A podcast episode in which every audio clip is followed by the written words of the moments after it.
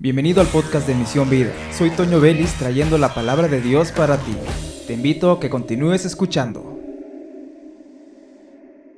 Bienvenidos a este espacio Misión Vida. Soy Toño Vélez. Es una bendición compartir con ustedes el mensaje de la palabra del Señor. Quiero hablar un poco brevemente sobre el liderazgo. Y hay muchos textos, muchos libros que nos pueden enseñar métodos, ah, claves, tips muy buenos para liderazgo. Hay personas, autores que tienen muy buena literatura para liderazgo y nos ayudan, son para bien, son de provecho. Tenemos el caso de Maswell, un excelente representante de liderazgo cristiano que su trabajo también es valorado por personas que no están dentro de la iglesia, personas que lo han leído y lo recomiendan como alguien muy preparado en el tema de liderazgo. Y podemos nombrar más personas y llenarnos de libros, pero no se nos debe olvidar algo tan importante. Algo que tiene que estar en nuestro corazón y es tener esa base, ese cimiento de por qué es todo. Y por qué estamos aquí y hacia dónde vamos.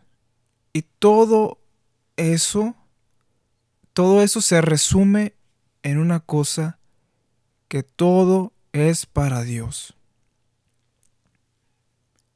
estaba leyendo sobre Josué y me llamó mucho la atención eso en la vida de él. Cuando fueron a, investigar la tierra y vieron a gigantes, vieron el fruto de la tierra, le dan el reporte a Moisés, ustedes conocen la historia, y Josué fue uno de los optimistas que confiaban en Dios. Fue uno de aquellos que confiaron en que el Señor daría la victoria. Él y Caleb fueron los que dieron esa buena y no tuvieron miedo. Y Josué se convirtió en el sucesor de Moisés, lo sabemos, pero hay algo muy interesante, y es que el Señor estaba con Josué ¿Por qué? Porque el liderazgo que él tenía no era un liderazgo de buscar un reconocimiento, buscar el control de las personas, buscar la admiración de las personas, sino era un liderazgo que glorificaba al Señor. Era un liderazgo en el cual se buscaba agradar primeramente a Dios que a los hombres, o a los beneficios del pueblo que estaba a su cargo. Tanto así que menciona en la historia bíblica que así es, así que el Señor estaba con Josué y la fama de Josué se extendió por todo el territorio. Y esto fue cuando cayeron los muros de Jericó. Esto lo vemos en el capítulo 6, versículo 27 del libro de Josué. Dios les entregó la ciudad en sus manos. Las instrucciones las dio el Señor. Van a dar una vuelta por día y al séptimo día van a dar siete vueltas. No van a gritar en los primeros días hasta el séptimo día Tal cual el Señor dio las instrucciones, Josué las repitió al pueblo y así hicieron. No había mejor método, no había mejor instrucción de liderazgo que hacer exactamente lo que el Señor había dicho. Y en esto vemos la voluntad de Dios que está siendo cumplida por un hombre que dijo, voy a tomar esa voluntad y lo voy a hacer tal cual el Señor lo está ordenando. Y él se olvidó de la fama, se olvidó de ganarse el favor de las personas, de ganar simpatía, de ganarse más gente, de hacer crecer al pueblo Y lo puso, podemos decir, segundo, tercer término. Para él su intención primera era esforzarse, ser valiente, confiar en Dios y obedecer al Señor. Vemos un poco atrás cuando se va a cruzar el Jordán. Dio la instrucción, se hizo.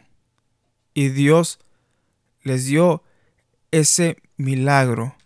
Él les dijo que ese día iban a ver la mano, iban a ver el milagro en, en su día. Y así fue.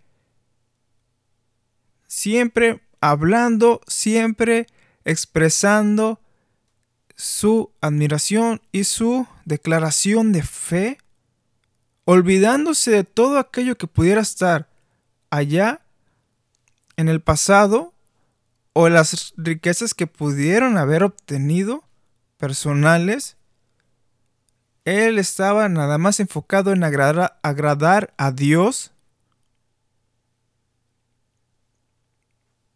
Entonces, mientras cruzaban hacia la llanura de Jericó, ese día, dice aquí en el capítulo 4, versículo 14, el Señor convirtió a Josué en un gran líder. El Señor convirtió a Josué en un gran líder a los ojos de todos los israelitas, quienes por el resto de su vida lo respetaron tanto como habían respetado a Moisés. atender el llamado de Dios y lo que tiene Dios para nosotros y que lo externamos al pueblo, porque Él habla al pueblo por medio de nosotros, que exponemos la palabra y lo hacemos tal cual Él los ordenó. Él nos va a respaldar, pero nosotros no tenemos que tener la vista fijada en eso, sino en agradar a Dios. Que si va a haber resultados, eso se lo dejamos al Señor. Si Él nos dijo, ve, habla, predica, el Señor se encarga de lo demás. Y claro, nos debemos esforzar en el crecimiento del liderazgo. Y repito, hay muy buenos exponentes que nos pueden enseñar, nos pueden guiar y capacitar pero primeramente hay que ser como Josué. Lo que el Señor diga, eso se va a hacer. Y esto es que cumplamos y que el pueblo y que las personas que estén a nuestro cargo cumplan la voluntad de Dios. Cuando entraban a Jericó, Él les dijo, no toman nada que no deban de tomar, sino dando las indicaciones de lo que se debiera de tomar para el Señor, eso sí va a ser, nada más.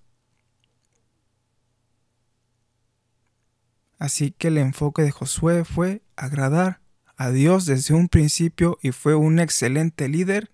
Y dice aquí, me encanta, ese día el Señor convirtió a Josué en un gran líder a los ojos de todos los israelitas.